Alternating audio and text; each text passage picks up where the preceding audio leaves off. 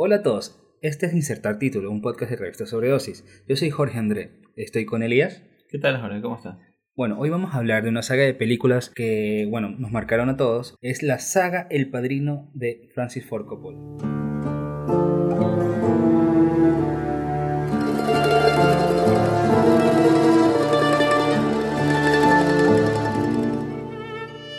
Son tres películas que condensan, bueno, no sé si totalmente, pero la base es el libro del mismo nombre de Mario Puzo, que fue publicado en los años 60. Es la historia de una familia, la familia Corleone, que intenta dominar las mafias italoamericanas dentro de Estados Unidos entre más o menos en los 50 a los 70. Son tres películas. La primera, El Padrino 1, eh, fue eh, estrenada en 1972. Claro, eh, estuvo entre los personajes que interpretaron Marlon Brandon como Vito Corleone, Michael Corleone como con Al Pacino, Diane Keaton como la novia de Al Pacino que después se convierte en la esposa. Bueno, Michael Corleone con que sería con Al Pacino y Diane Keaton permanecen en todas las tres películas, mientras los personajes alrededor van como que muriendo, cambiando de todo, ¿no? Claro, son reemplazados. Robert Duvall también que está con el papel del, consejero, un hijo adoptado de...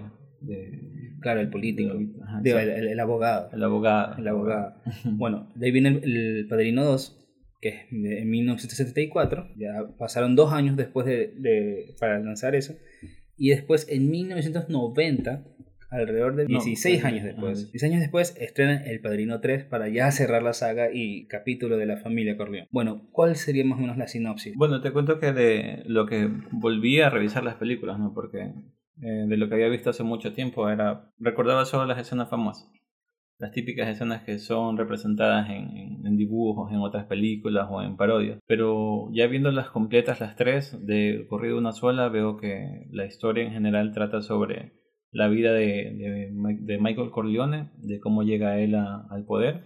Y tiene sus historias paralelas, ¿no? La historia de cómo nació la familia Corleone con, con Vito, Vito Andolini, de una familia que viene de, Italia y que llega a América eh, por, por problemas que tenían en, en, Italia, obviamente. Y al final, bueno, ya vemos a un Michael Corleone que luego de asumir la dirección de la familia y la protección de la familia que tenía antes su padre, empieza como que a desinteresarse de todo, como que se hastía del poder también y quiere retomar a, quiere retomar el buen camino de alguna manera. Entonces, más o menos por ahí va la historia en, general de toda la saga. Ahora vamos a detenernos película por película.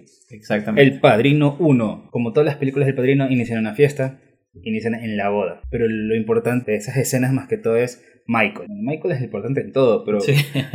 creo que esa escena supremamente es importante en, mi caso porque, uno, viene con la novia, que no me acuerdo en este nombre. Eh, Kate. Kate. bueno, va con Kate, que, que Diane, Keaton es la que la, interpreta, y le comienza a presentar la familia, pero al mismo tiempo comienza a opinar sobre la familia. Y opinar negativamente sobre la familia. Es como decir, el negocio en familia yo no lo quiero hacer yo no lo voy a hacer, no, yo no espero hacer esto, yo no quiero ligarme mucho con estas personas, etcétera, etcétera, etcétera. Y paralelamente muestran el negocio de la familia, mientras eh, Marlon Brando ahí, bueno, Vito Corleone está ahí eh, recibiendo a, los, a las personas que le están pidiendo favores. Creo que esa primera parte es esencial, es por exactamente eso.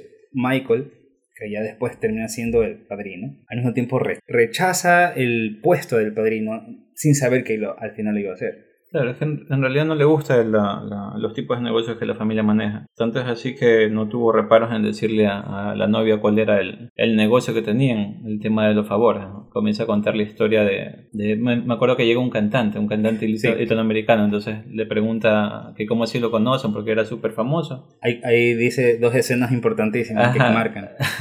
y él menciona que fue porque su padre lo había ayudado con su carrera, entonces le explica cuál fue el favor que había hecho y cómo fue la oferta que le había hecho. Entonces, por ella viene como que una especie de introducción a, a los próximos diálogos que son inolvidables, el de la oferta que no, no pueden rechazar. Entonces, ya después de eso vemos a, a, también vemos a, Luca Brasi, no sé si recuerdas a Luca Brasi súper nervioso. Hay algo curioso que estuve, que estuve viendo, porque aparte de lo que vi las películas, también estuve viendo las típicas curiosidades en, en las grabaciones del director. Y dice que este actor de Luca Brasi estuvo tan nervioso de trabajar junto a Marlon Brando que para poder justificar sus nervios, Coppola creó la escena de él practicando cómo se va a presentar contra eh, ante Vito Corleone. Entonces, para poder justificar esos nervios escénicos que tenía, lo puso a repetirse a cada momento. hola, me, le agradezco porque me haya invitado a su fiesta y todo eso. Ah, o sea, Repitiendo. No, es, no es que estaba nervioso de ver a Vito Corleone, sino a Marlon Brando. Al Marlon Brando, exactamente. Entonces, esas curiosidades son, bueno, son chéveres, ¿no? Igual saber eh, cómo el director aprovecha todo lo que tiene y, los recursos que tiene para poder justificar lo que, lo que se ve en la escena. En el tema de, de la primera escena, la primera escena que la persona esta que le está pidiendo el favor a, a Bueno, Vito Corleone. No, pero antes de eso, para no dejar atrás, en la parte del músico, salen las, eh, ahí va explicando la primera frase importantísima de la serie que es eh, es un favor, es un favor que eh, ¿cómo es? una oferta que no es una oferta que no podrás rechazar. En la carrera musical él, él contaba, Michael le cuenta a, a la novia que habían ido donde la persona que tenía que contratarlo, ayudarle en su carrera. Y le habían puesto el contrato en sus manos. Y le habían dicho, en el contrato va a estar o tu firma o tu ceso. Tú eliges. Ahí ya, bueno, te impacta de una. ¿no? Claro, de, de una vas a firmar. Te imaginas a la novia de Michael, ¿no? Imaginándose, bueno, ¿cuáles son los negocios de tu familia? Para ponerlos esos en un contrato. Y bueno, esa es la parte de cómo inicia la carrera de- de- del cantante. Parte, claramente, la parte de esa escena también de mostrar a Marlon Brando o a Vito Corleone efectuando justamente estos favores, ¿no? Va un, una persona que, si no estoy mal, es un panadero o un... No me acuerdo en este momento. Es, es un sepulturero, una especie de vendedor de Claro, funeraria. y, que- algo y así. buscaba Ajá. la venganza de su hija, Sí, de que- su hija. Porque la hija la habían eh, abusado. Abusado, golpeado, golpeado, una cosa, y- y, buscaba, y buscaba la venganza, que Vito Corleone hiciera la venganza en nombre de él, pero a cambio de un favor. Y Vito di- específicamente le dice, no sabes cuándo va a ir, pero yo te voy a hacer un favor. Y ahí, está- ahí viene otra de, esa, de, esos, de esas líneas legendarias, ¿no? Del, vienes el día de la boda de mi hija a pedir claro. que mate a, a otras personas y no me muestras respeto. Entonces, es, es chévere como tú puedes ver eh, cómo entra en escena, ¿no? Entra en escena Vito Corleone que casi no se lo ve, se ve solo a la, a la otra persona la que le está pidiendo el favor y cómo poco a poco va, va cambiando la, la perspectiva, ¿no? ya se ve como con una posición de poder luego ya Vito y las personas que están alrededor de él casi ni se las ve. Pocas veces intervienen. Bueno, y también de una te va presentando eh, un tema esencial dentro de la, de la saga, to- de la, toda la saga del Padrino, que es el tema de la familia. Exactamente. O sea, desde el inicio, la familia es importante para los Corleones y al mismo tiempo es algo que se va, como que se va destruyendo. Pero bueno, en la- en la- en- vamos con la primera, peli- la primera película.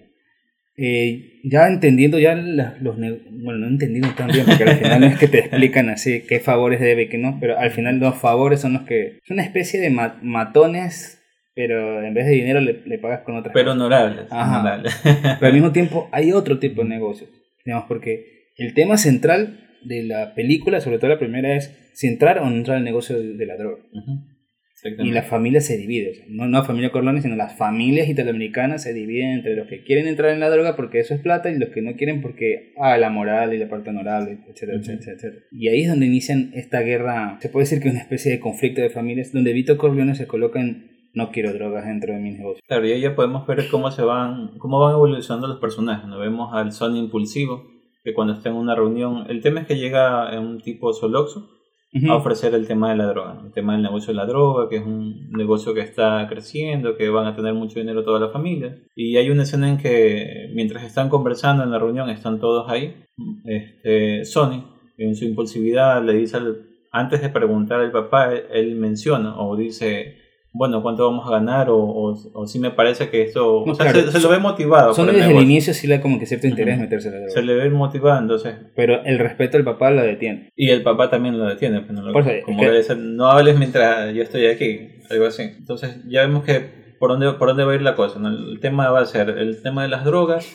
eh, la familia antiguamente, bueno, en ese momento estaban manejando el tema de las apuestas, que era con lo que conseguían dinero, el tema de las apuestas el tema de, creo que del alcohol también. Sí.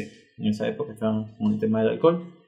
Pero Michael, este, Vito Corleone decide no meterse en el mundo de las drogas porque considera que es un negocio deshonrado.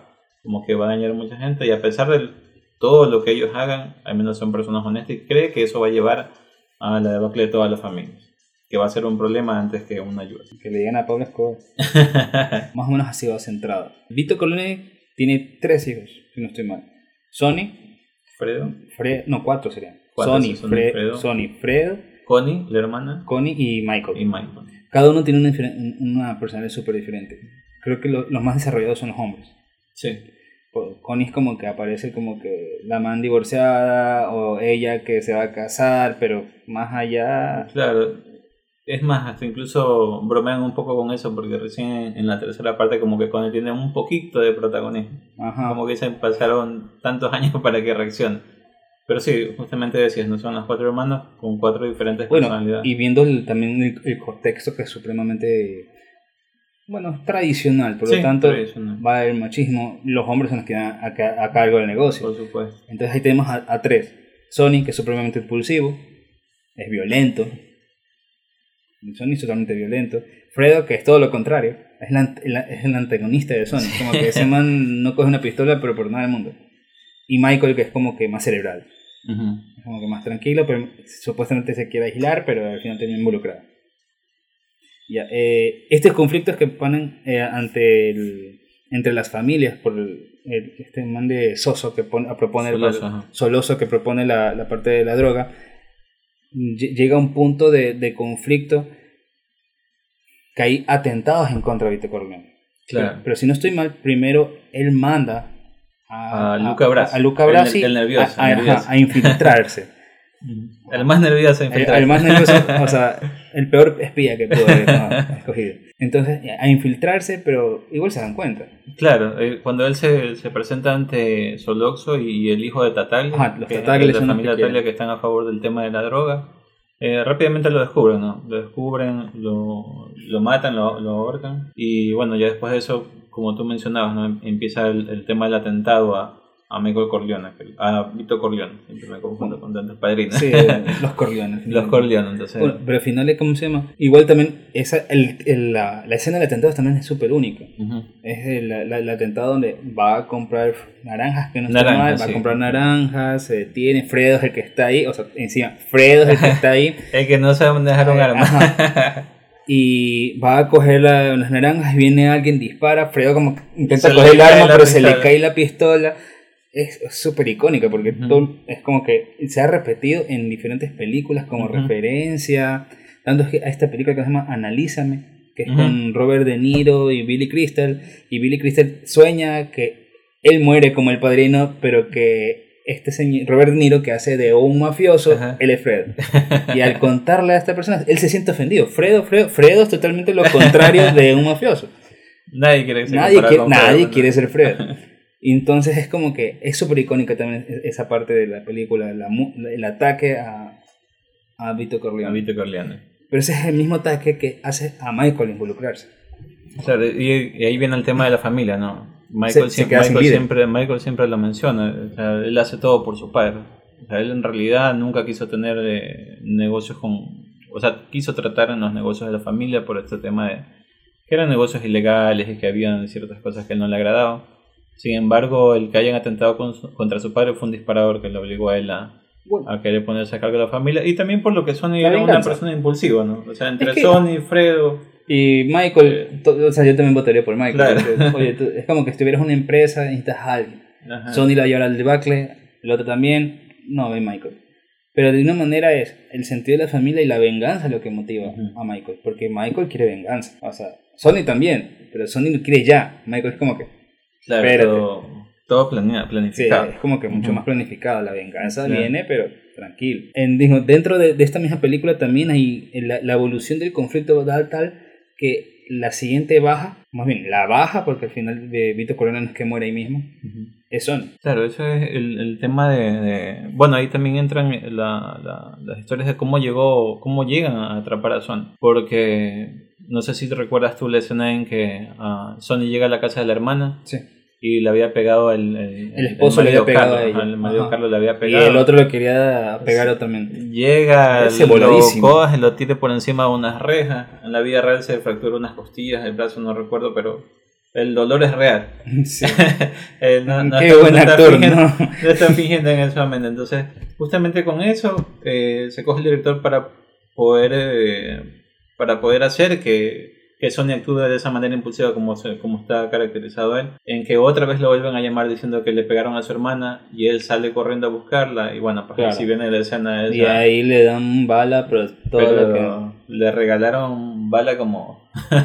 Sí, porque si no sé mal, va un carro, lo acorrala, viene otro carro por otro lado, otro carro por un lado, y entre tres carros ahí le dan metralla como Eh, sí, o sea, llega un peaje. Llega un Ujú. peaje, sale la gente de los carros, sale la gente de, de las, de las vitrinas, esas las ventanas que hay en el peaje y empiezan a repartirle O balas sea, por más coordinado imposible. Y mencionaban también que, a- atrás de bastidores, que esa escena fue filmada una sola vez, por la cantidad de, de dinero que invirtieron en tantos proyectiles, entonces tenía que salir perfecto. Si salía mal, bueno, ahí quedaba. Bueno, entonces ahí vemos a, a Sony contorneándose en el aire con todos los balazos que le metieron.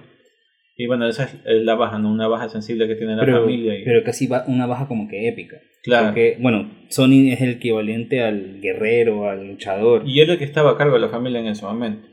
o sea, Porque está- era el que estaba dando la- las órdenes a las otras personas mientras Michael seguía en conflicto de él, como diciéndole. o sea, seguía en conflicto, pero al mismo tiempo Michael también se está involucrando un poco más que todo en la parte de negocios. Ujú.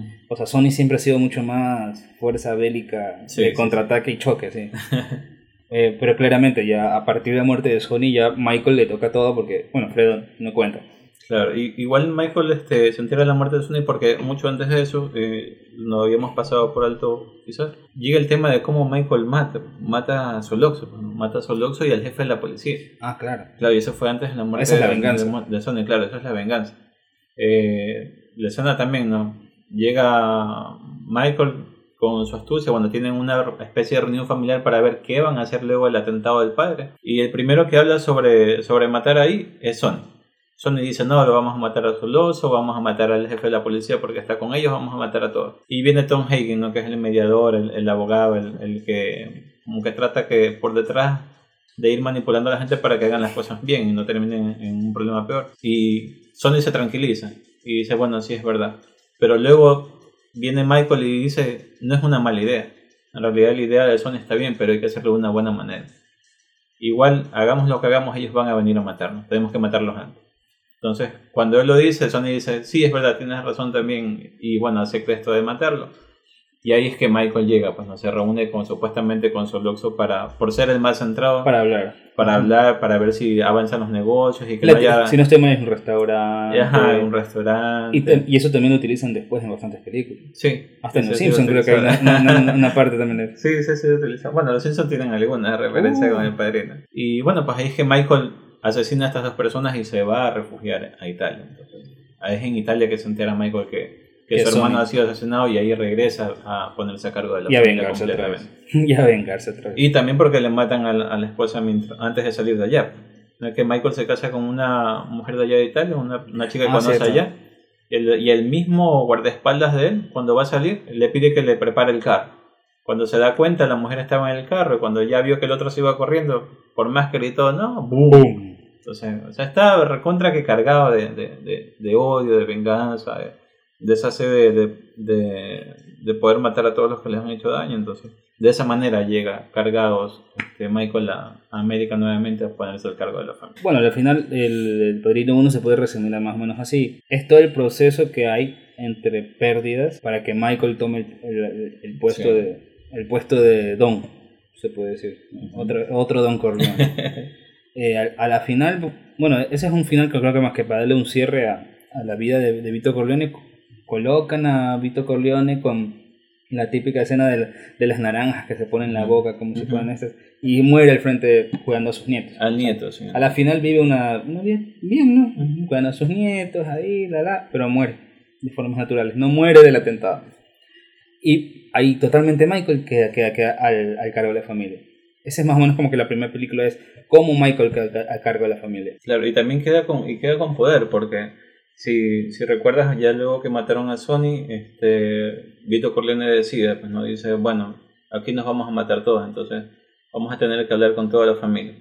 Entonces hace una reunión con la familia, habla con Tataglia, dice, nosotros matamos a un hijo tuyo, tú mataste a un hijo mío, estamos como que a mano, no ha pasado nada aquí, la familia sigue o sea, las familias siguen unidas, no vamos a provocar otra guerra. Sin embargo, este, Vito Corleone sí le menciona a Michael que en algún momento lo van a traicionar, que cuando él muera van a ir contra él.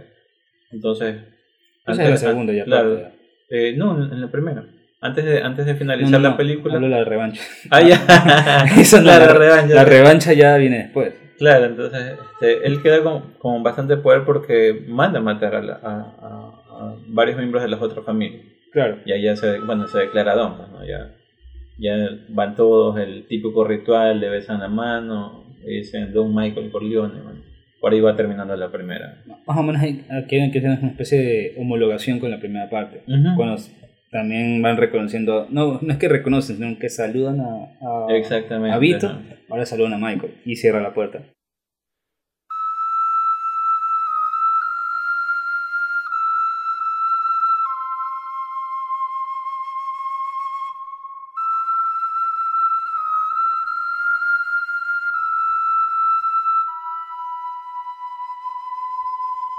La segunda también, este, hay escenas importantes en que están la fiesta, llega una persona a hablar, bueno, en este caso ya no es un favor, en este caso ya están, están negociando por una están supuestamente negociando por el tema de los, de los casinos, un nuevo casino que quiere abrir eh, Michael, pero ya vemos lo que, lo que decía, lo que advertía Vito en la primera, se va a perder el respeto, o sea, ya no somos, ya no somos mafiosos honorables, por así decirlo, no somos delincuentes honorables, ya se va a perder respeto y eso es lo que tú ves porque llega el senador prácticamente insultándolo a Michael y diciéndole yo odio a todos ustedes los italianos porque son una lacra, solo vienen acá a, a, causar delitos, muertes y aprovecharse de nosotros.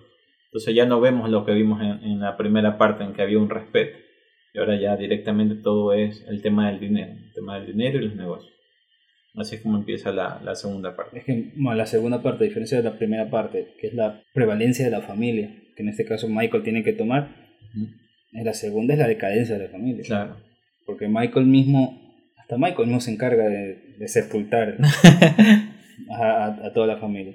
Bueno, pero en este caso ya a diferencia del, de la droga y, y el tatagle, el solocho, acá el conflicto es con el judío, si no estoy mal. Ajá, con Hyman Roth. Roth, quien está en Cuba, manejando la parte de... Claro, ya ha manejado varios negocios, varios negocios en Cuba. Ahí el, el, el tema de la, de la segunda parte, este, si mal no recuerdo, cuando, cuando ya empiezan con el tema de los negocios, es el atentado que sufre. O sea, esa es una, una parte crucial en, en, la segunda parte, porque es el atentado mientras Michael está en su casa. Van y otra vez mucha bala en su cuarto. ¿no? Entonces atacan ya no solo a él, atacan a su familia. Ya, y aquí no hay respeto de, no, para nada. de que voy a matar a otro delincuente, nada. Aquí es tu familia, quien caiga, los niños están ahí, o sea, es contra todo. Hay que aclarar primero que eh, esta película sería mucho antes de 1959, o sea, la historia, la historia se desarrollaría mucho antes de 1959, porque ah, ya no estaría Fidel Castro en el poder, sino estaría el anterior, no me acuerdo cómo se llama. Eh, Batista. Batista. Batista estaría en el poder y por lo tanto Estados Unidos tendría opción a hacer casinos y toda esta juerga que la gente se ve por allá. ya, eh, y segundo, eh, no solamente es la historia de Michael, sino es la historia de Vito. Pero Vito joven. Ah, Vito, sí. Vito joven. O sea, muestran como, uno, eh, Vito nace de una familia víctima de un mafioso también y el lugar donde vive es Corleone, Sicilia, la famosa, la, típica mafia siciliana. Y es, y es ese señor que mata a su papá y encima mata a su hermano porque dijo que se iba a vengar por la muerte de su papá. Y la mamá va a hablar con el mafioso, decir, no, oye, tú sí, eh, no, sí, perdone mi hijo, que no es bilucho. No sé. Y él ni dice, siquiera hablaba. ¿eh? Ni, siquiera hablaba. Él dice, no, no. dice, no, no, cuando sea grande va a ser fuerte y me va a querer matar. O sea, yo no espera que, que, grande sea. O sea, ese señor igual ya mismo se iba a morir, digo yo. Pero bueno. Chicho. Pero, así digo, Chicho. Eh, entonces, el, este, señor, esta señora intenta matar a ese señor, pero de una manera.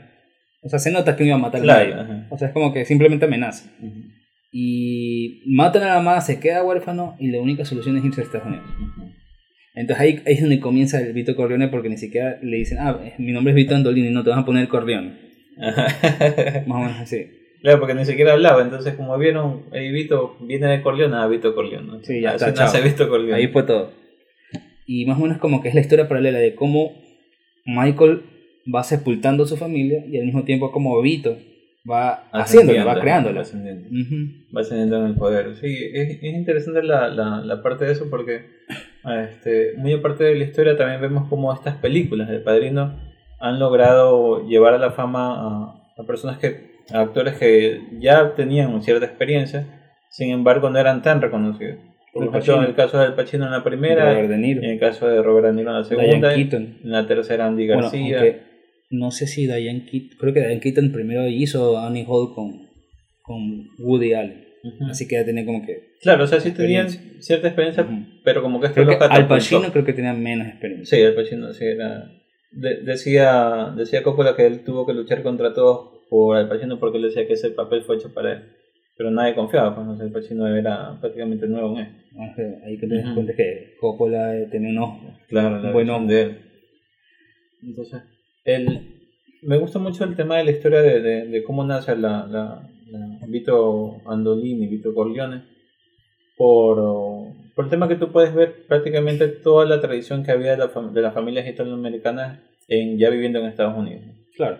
Ya ves lo típico de, la, de, estas especies de barrios que son solo de, de, de personas de una sola nacionalidad que llegan como migrantes bueno, esa es la típica de Nueva York. El barrio italiano, el barrio chino. Ajá, exactamente. Como se formado eso, como que forma parte de, la representación de lo que hay, en, de lo que conocemos a través de la historia. También la aglomeración de la gente. Exactamente, porque vivían en, esos cuartuchos. Eh, y aparte de eso, como siempre, oprimidos por alguien que tiene más poder. Más poder ni siquiera por poder físico, sino más bien por la presencia que, que, que tenía ahí la presencia que tenía porque ahí aparece este esta especie de personaje, el, el malo Don, Don Fachin, me parece que se llama. Sí. O sea, es el mafioso, del, del, momento, ¿no? Eh, claramente Vito es muy joven todavía, tiene, tiene que ver, si no estoy mal, él trabajaba en una cocina, algo así, no creo que era. Sí, trabajaba para un tindero. Ah, un tindero, que, sí. que, lo había ayudado.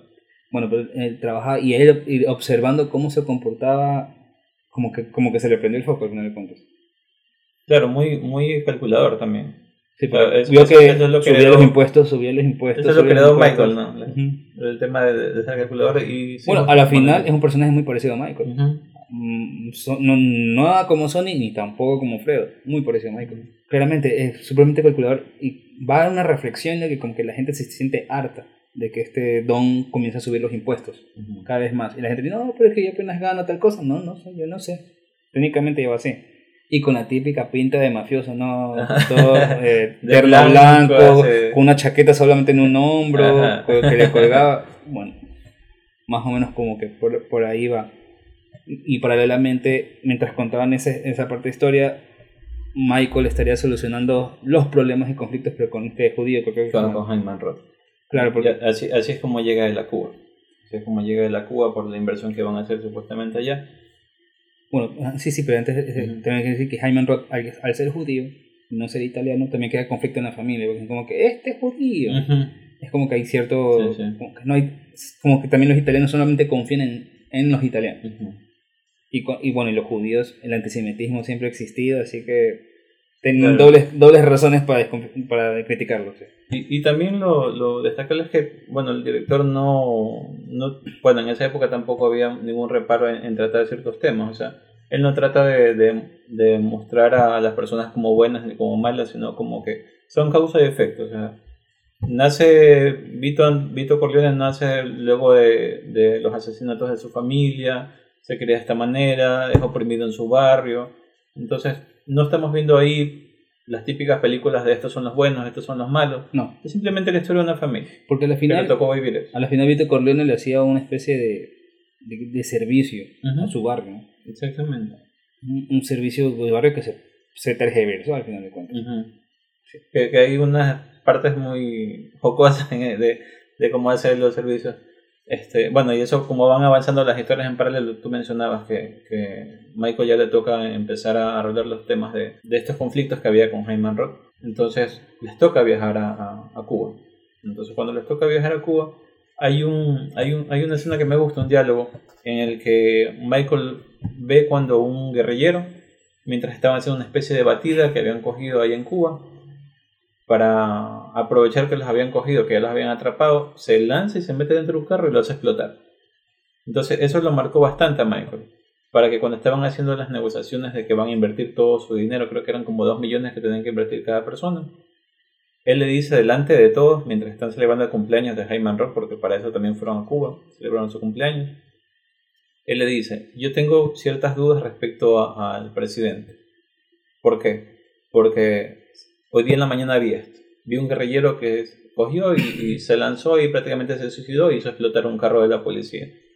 Entonces me he dado cuenta que los guerrilleros dan su vida por la revolución, sin que les paguen. Mientras que nuestros pistoleros dan su vida porque les pagamos. Entonces, en ese sentido yo creo que la guerrilla tiene mucho para ganar.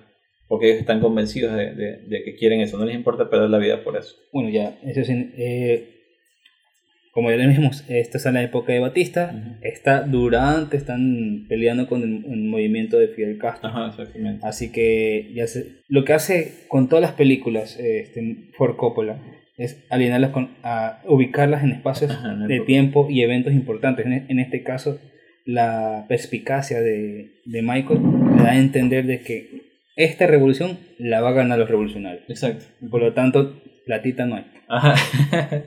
Entonces ya, o sea, estaba convencido que no iba a invertir en eso, porque sabía que iban a perder.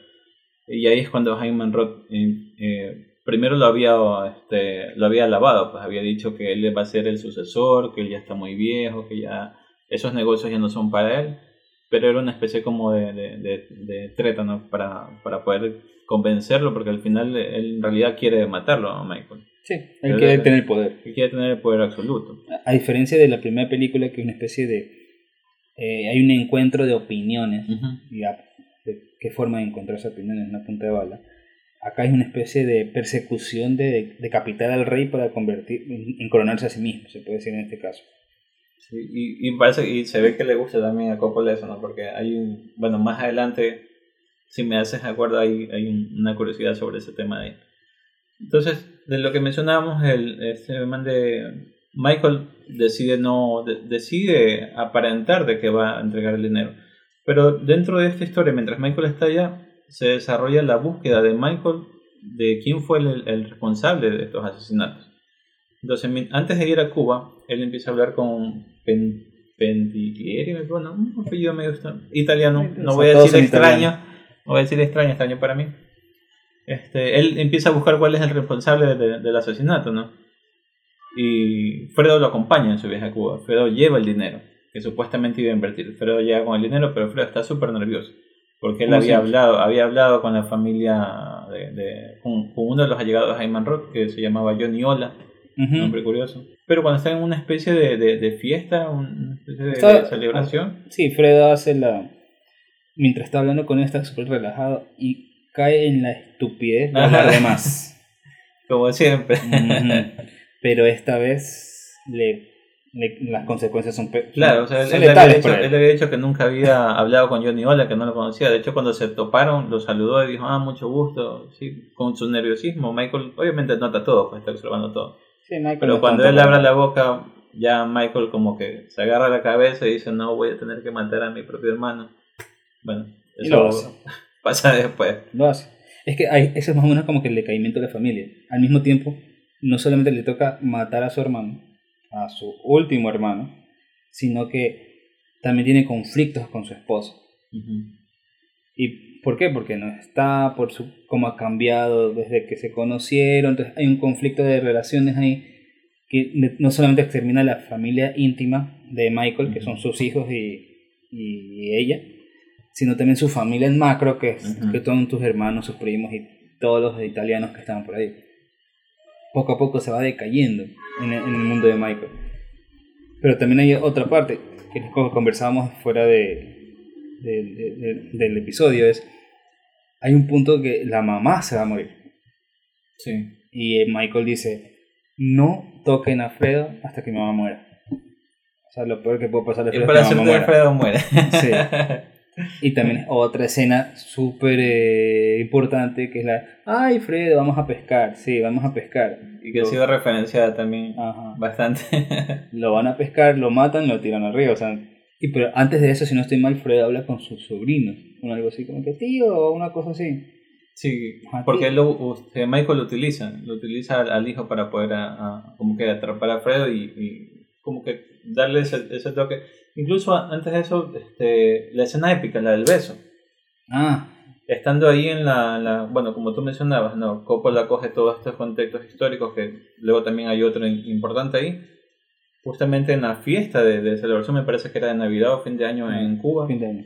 llega Fredo y Michael se le acerca y lo besa. Y le dice, sé que fuiste tú, Fredo, me rompiste el corazón. Y Fredo, bueno, corre como loco, llega a la guerrilla, se toma el, eh, se toma el poder, todo el mundo sale corriendo. Y Michael eh, es un poco chistoso para mí que Michael está atrás, Fredo, no te vayas, no te voy a hacer nada. Sí, este, tú eres mi familia, yo no voy a atentar contra ti. Y Fredo sale corriendo como loco, pues, o sea, sí, ya sabía lo que le iba a pasar. Entonces, esa escena épica, la, la, la del beso de la muerte, eh, lo recordé en, en este momento cuando estabas mencionando que ya asesinaron al, al pobre Fredo. Y ahí el man se queda así, solo con una hermana. Una hermana que no es protagonista para nada. no, para nada. Eh, y bueno, eso, y a eso va, eso más o menos va decayendo y tiene que solucionar las cosas igual con, con este man, con Rod. Al mismo tiempo, eh, este man de. ¿Cómo se llama? El. Vito, en, en sus momentos, está ascendiendo cada vez más. Bueno, está más el respeto de la gente, manteniendo su poder. Creo que si no estoy mal, tiene un par de conflictos con ciertas personas, pero él como que todo lo va resolviendo. Claro. Y si no estoy mal, también viaja a Italia, pero con su nueva familia. O sea, la parte 2 también, o sea, tanto la parte 1 como la parte 2 siempre están representando la venganza. La venganza por el tema de la familia. Y mata al viejo Chicho, si no se. Ah, lo mata Don Chicho. Lo mata Don Chicho y, y creo que también tiene ayuda de Don Tomasino, que fue el que lo ayudó a salir de, de allá de... Ay, que le salió en el burro. Ajá. de él, entonces. Bueno, y tú ves como ya parte de la historia re- este, ya sale, bueno, ya mata pues no a Don Chicho, le dice yo soy el, el, el hijo de, el- me imagino que Don Andolini tuvo que haber hecho, la verdad no recuerdo ahora. Y Don Chicho está súper viejo, o sea, estaba matando a una persona que ya, ya estaba muerta, estaba muerta y sentada y solo lo escucha y es como que ya me llegó. Me, me hace acordar, saliendo de contexto, si recuerdas este Crepúsculo, el, el tipo este vampiro que cuando se le tiran los otros, los otros dos vampiros lo cortan en pedazos y él dice, al fin, al fin voy a morir. Ya más o menos así, Don Chicho prácticamente sí estaba esperando solo la muerte, sabía que en algún momento iba a llegar y porque quedó vivo, pues no, nunca lo pudo matar. Claro. Entonces, ya vemos que luego de eso ya regresa, regresa, regresa este Vito, Vito Corleone regresa a América y vamos viendo también cómo va entrando en una escena de, de- de- ya casi para llegar al final, la escena de la reunión, volvemos al pasado, vamos a la época en que Michael, bueno, No, ya sería Digo, sería el, el recontra que pasado, el pasado sería el de Vito joven. no, no, este, ya en la, en la época que Michael Ujú. habla con Por sus hermanos. Habla así, se está reunido con sus hermanos, porque es justo, a eso te iba a mencionar, de, de cómo al director le gustan lo- lo- los temas de las fechas históricas. El cumpleaños de, de Vito Corleone es justo el día que este, hubo la, la- Ah, el ataque a Pearl el Harbor. ataque a Pearl Harbor. Ujú. Ya, Justo cuando fue el ataque a Pearl Harbor. Claro, estaban hablando sobre eso. Y dice, justo el día de cumpleaños de mi padre se les ocurrió atacar Pearl Harbor. Esos japoneses. Estos japoneses. Y también Michael anuncia que se va, se enlistó. Exactamente. Ujú. Me- cuando- y, y lo anuncia cuando Sony está hablando de que, ah, que son unos idiotas, morir por un país que no es el de ellos. Y Michael dice, yo sí creo en ellos, por eso me listé en el ejército. Entonces ahí empieza el, el, el- el tema de conflicto, por ahí va, ya va terminando la, la, Bueno, la también, película. la pero también va retratando que existía una familia que ya no existe ahora. Ujú. Hablamos que Fredo, Sonny, Don Corleone, la mamá ya no existen. Carlos que lo trae es Sony, el esposo de Connie lo trae Sony, Sony se lo presenta, se lo pone ante sus ojos y prácticamente él es el que luego lo traiciona y lo, y lo vende para que lo maten a Sony. Claro. Ves todo eso ahí. Sea, ya no sé, no sé si tú recuerdas, hay, hay una curiosidad que sí no la encontré. Este, no sé si tú recuerdas cuando mata, cuando recién mata Vito a Don Fascini. Ujú. Cuando recién lo mata, él llega y ve a su esposa, una- porque era un día de fiesta, ¿no? Llega y ve a la esposa con, con el bebé en brazos, que es Michael, con la niña adelante y Sonia atrás. Pero nunca lo veo Fredo ahí. Eso me parece curioso, porque siempre no. decían que Fred, Fred era adoptado, que supuestamente no era hijo de él, y, y él también decía, yo creo que no soy hijo de, de- no soy hermano de ustedes. Entonces, Para O sea, 4. Ajá, me parece súper chistoso eso porque No, no, quise buscar, o sea, uno siempre trata de hacer conexiones y decir, bueno, quizás el director quiso hacer eso, simplemente estaba por ahí jugando. No le alcanzó el dinero para otro niño. Alfredo, como es tan despistado, estaba por ahí jugando, no salió en escena. Pero bueno, ahí ya vamos viendo a, bueno, Michael después de haber pasado por todo esto. La escena termina con Michael pensando, ¿no? La primera termina con Michael siendo, asumiendo el poder la segunda termina con Michael pensando en todo lo que había ocurrido. Porque, una, porque si no estoy mal, ya se separa de la, de la esposa. Claro.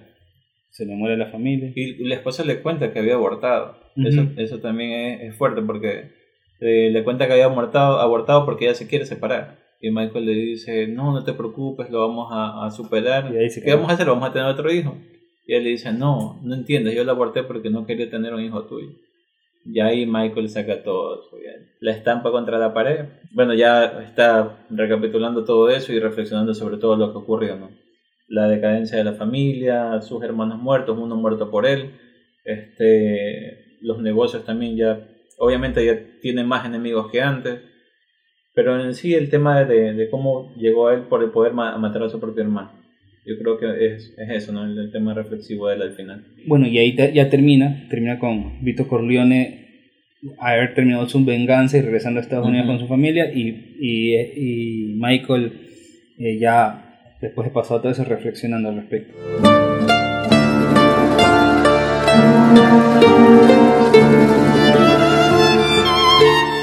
Entonces eso da paso a la tercera. 16 años después. O sea, 16 años después en, en, en, producción, no sé cuánto tiempo. Que no pasaron en banda en el Pachín. Si es más, más o menos el 59, han pasado unos 20 años también más o menos al, al otro. Claro, casi 20 años. Ya, viene el Padrino 3. El Padrino 3 ya está un Michael mucho más viejo. Cansado. Cansado de, todo, de todas las cosas. Ya. Eh, pero se presentan otros personajes que es como que la renovación del negocio. Está el, el hijo el hijo no legítimo de Sony. El hijo bastardo. El hijo bastardo. que se presenta, Vincent. Vincent Mancini.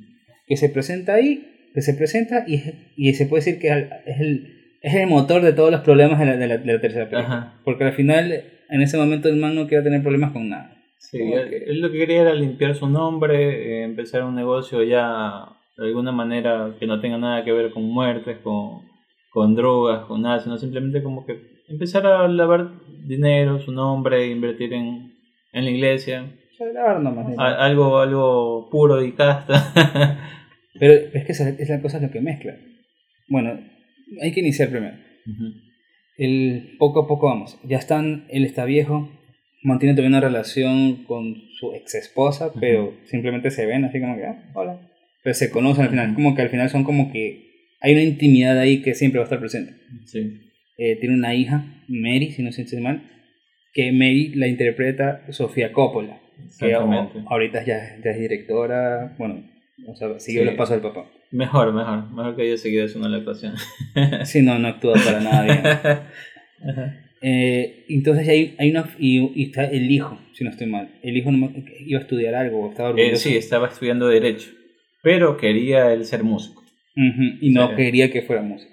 Era como que otro Michael que no quería saber nada sobre la familia también porque eh, ahí es cuando empieza el, tema de la discusión entre él y la ex esposa porque el hijo quiere dejar la carrera de derecho y empezar a estudiar música. Y Michael le dice más o menos, sabes que la carrera de derecho te va a ayudar. Y aparte, como había dicho antes su padre, Tom Hagen se lo dijo a través de su... su padre se lo dijo a través de Tom Hagen, este, Vito tiene muchos, muchos planes para ti, él también le dice lo mismo a su hijo yo tengo muchos planes para ti, o sea, tengo planes para ti. El hijo le dice, no, yo sé lo que tú haces, sé cuál es tu negocio. Incluso él sabe que mató a su propio tío, al, hermano, Alfredo. Creo que sí fue el último en verlo. Entonces ahí, ya prácticamente se va y él se queda discutiendo con, con Diane Keaton sobre el tema. Claro, porque lo primero que sobre todo hace presentar es su relación con su familia. Con el hijo mayor, mm, su relación es casi catastrófica. O sea, porque no se entiende para nada. Por eso él se enfoca en su hija menor, que en este caso es Mary que es la dueña de la fundación que maneja, que hace donaciones a la iglesia y todo eso. Tiene como 15 años que está pegado. es como, vamos viendo así.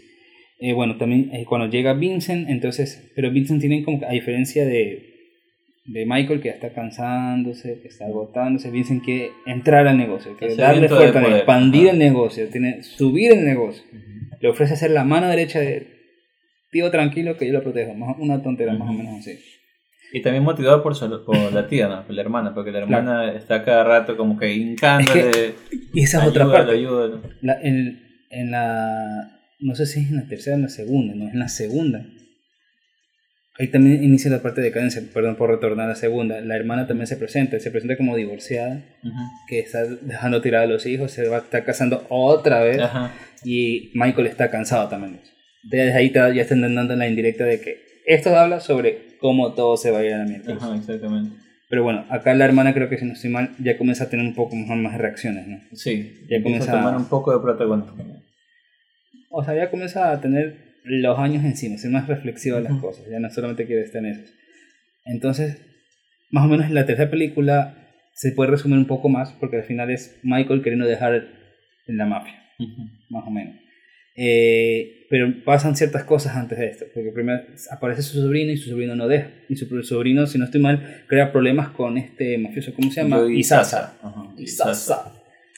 Y Isasa es otro, otra persona que gracias a su sobrino no deja que Michael se vaya tranquilo. Ujú. Tienen que solucionar las cosas antes de irse. Ese es más o menos como que es el plan de... Claro, así, eso es lo que va, a- como que va hilando todo lo que va sucediendo. Como Michael quiere abandonar todo esto, pero él mismo le dice después, ¿no? yo quiero alejarme y no me dejan. O sea, esto me persigue. Siempre vamos a tener problemas. Y, y es- está en eso, ¿no? entre él queriendo dejar eso y el, y el sobrino queriendo asumir el poder y que le dé el poder de, de ser el Pero, don. pero tampoco Michael no le quiere dar el poder. No. Lo ve muy ambicioso, lo ve muy joven, muy, muy Sony. Ajá, ese, Sí. ese es igualito a tu padre. Ajá. Entonces, más o menos así. El, las cosas se van intensificando y Michael se va in- involucrando más, pero eh, si no estoy mal, el proceso llega a un punto donde el man, él tiene que matarlos a casi todos. Sí, nuevamente. Nuevamente. El, el tema ahí es como el, el- bueno, están en, la- en las negociaciones. Este, la, la escena de la- prácticamente la que es el disparador de todo esto es Joey Sasa. Porque Vincent tiene problemas con Joey Sasa. Eh, Joey Sasa incluso intenta matarlo. Ajá. Intenta matarlo y, y- Pero Vincent se venga. Claro, se venga porque Michael le dice, no, sabes qué, tú lograste matar a las personas que te quisieron matar, pero tienes que ser inteligente, no debes dejar que las personas sepan lo que quieres hacer. No debes dejar que sepan lo que sientes por ellos. Eh, ni el odio, ni la venganza, nada de eso. Entonces, en, en, en ese, en, cómo se va desarrollando la historia, llega Michael y por querer dejar ya todos estos negocios de los casinos, de todos estos negocios que tenía, hace una reunión con todas las familias. Entonces, inteligentemente lo que hace Repartir Michael para vengarse, Pa, para pa, vengarse pa, es que reparte el dinero a todos, pero no le da nada a Sasa porque Sasa era la, la parte sucia, la que hace el trabajo sucio. Entonces ahí se ve ya cómo estaba Joey Sasa con, con Ando- An- Antonello, me parece. Antonello. Antonello. Ah, Antobello. sí. Antobello. Antobello, ya. Ajá. Entonces, en el pleno distribución del dinero, que todas las familias están agradeciendo a la Michael y que saben que han confiado en la persona correcta porque los ha hecho más ricos, sale el- este tipo de Sasa ofendido y sale Don Antobello atrás de él supuestamente para, para, para hacerlo entrar en razón. De pronto se ven las manos que cierran la puerta y aparece un helicóptero otra vez tirando balas a todo el mundo. mundo. Tirando balas a todo el mundo y ahí sale... Yo no sé de dónde sale tantos italianos. pero- Sí. Toda la película y una renovación de generación de mafiosos. Cuando llega este, este helicóptero, matan casi a todos y obviamente lo único que se salva ahí es Michael gracias a su... Porque el único joven que estaba ahí era Andy García. pues, ¿no? Se lo lleva, lo saca y eh, llegando a su casa tiene un ataque diabético. En ese ataque diabético empieza a llamar a su hermano Alfredo. Como que igual lo sigue el, el fantasma de... El fantasma que que mató hizo, a su ¿no? hermano. Entonces, ahí es cuando se ve un poco más el papel de, de Connie. Porque estando en el hospital con este problema Michael, que estaba prácticamente como en coma, estaba inconsciente, Connie le dice a, a, a, a Vincent, anda, mata a Sasso". Entonces vuelve la escena tal como ocurrió con lo de Facini, en una época en que están haciendo las fiestas, Claro. la, la, la población procesión. americana, la procesión. Está el típico matón de barro y Sasa le saluda a todo el mundo y bueno, llegan los, los guardaespaldas de Vincent y logra matarlo a él vestido de policía. Mientras va huyendo logra pegar tres disparos y lo mata a Sasa. Pero ya, eh, más o menos como que el, el conflicto entre Joe y Sasa, pero acá hay, hay un proceso. Él todavía sigue teniendo un problema, y su problema es Vincent. Sí. Por dos razones. Una, anda que jode y jode lo del negocio, y anda seduciendo a su Atrás de la hija, ese es el peor. anda detrás de la hija. Entonces el man es como que... Incesto. Es como que el man dice, no, con mi hija no, ni te metas con mi hija, porque si no me toca matarte a ti, más o menos. Una cosa así creo Ya maté a mi hermano, no quiero matar a un sobrino. Y así apenas te conozco, así que sencillo. Y por otro lado, eh, intenta involucrarse más con la parte espiritual. espiritual. Ujú.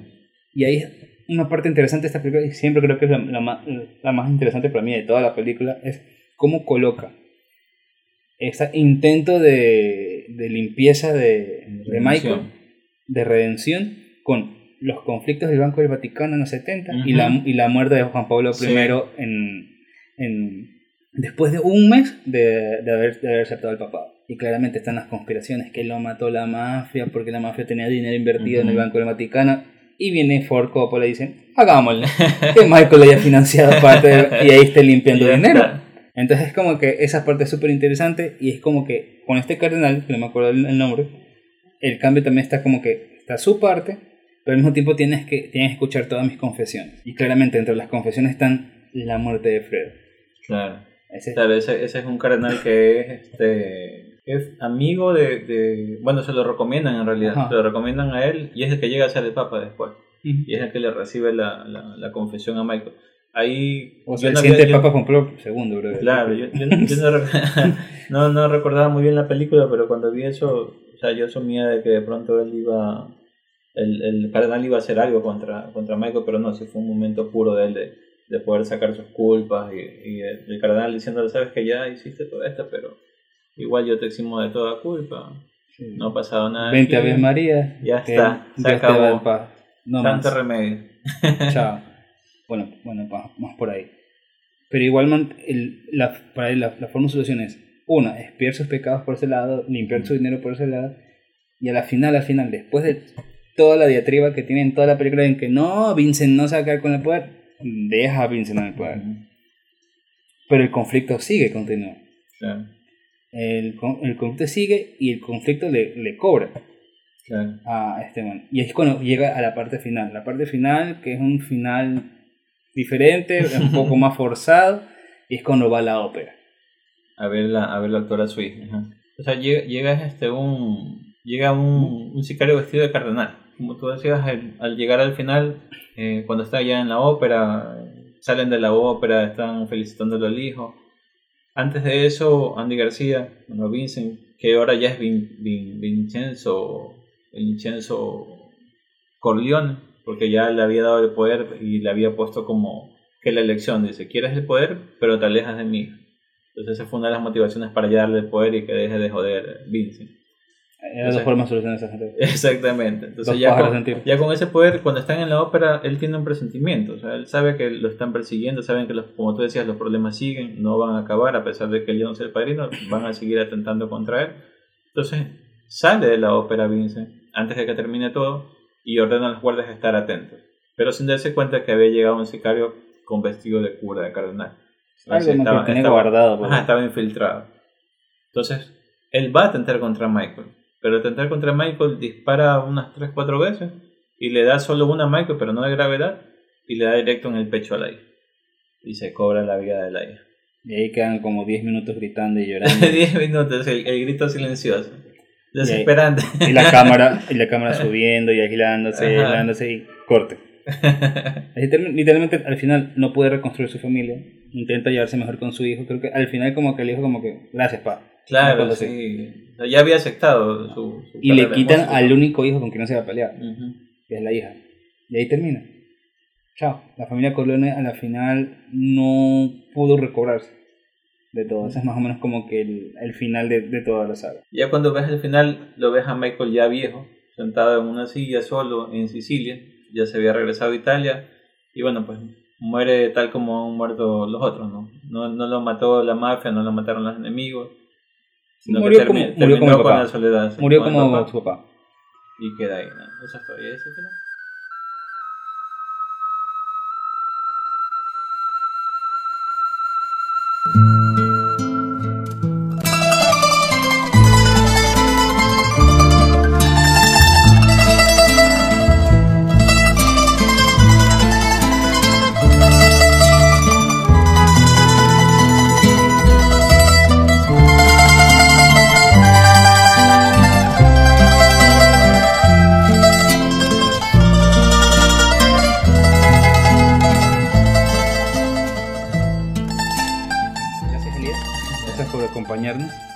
Gracias, a todos por escucharnos. Espero que les guste. Este ha sido otro capítulo de Insertar Título, un podcast revista sobre dosis. Todas las semanas comentamos cualquier cosa que se lea, se escuche, cualquier cosa que tenga un título. Muchas gracias por estar sintonizados con nosotros. Hasta luego.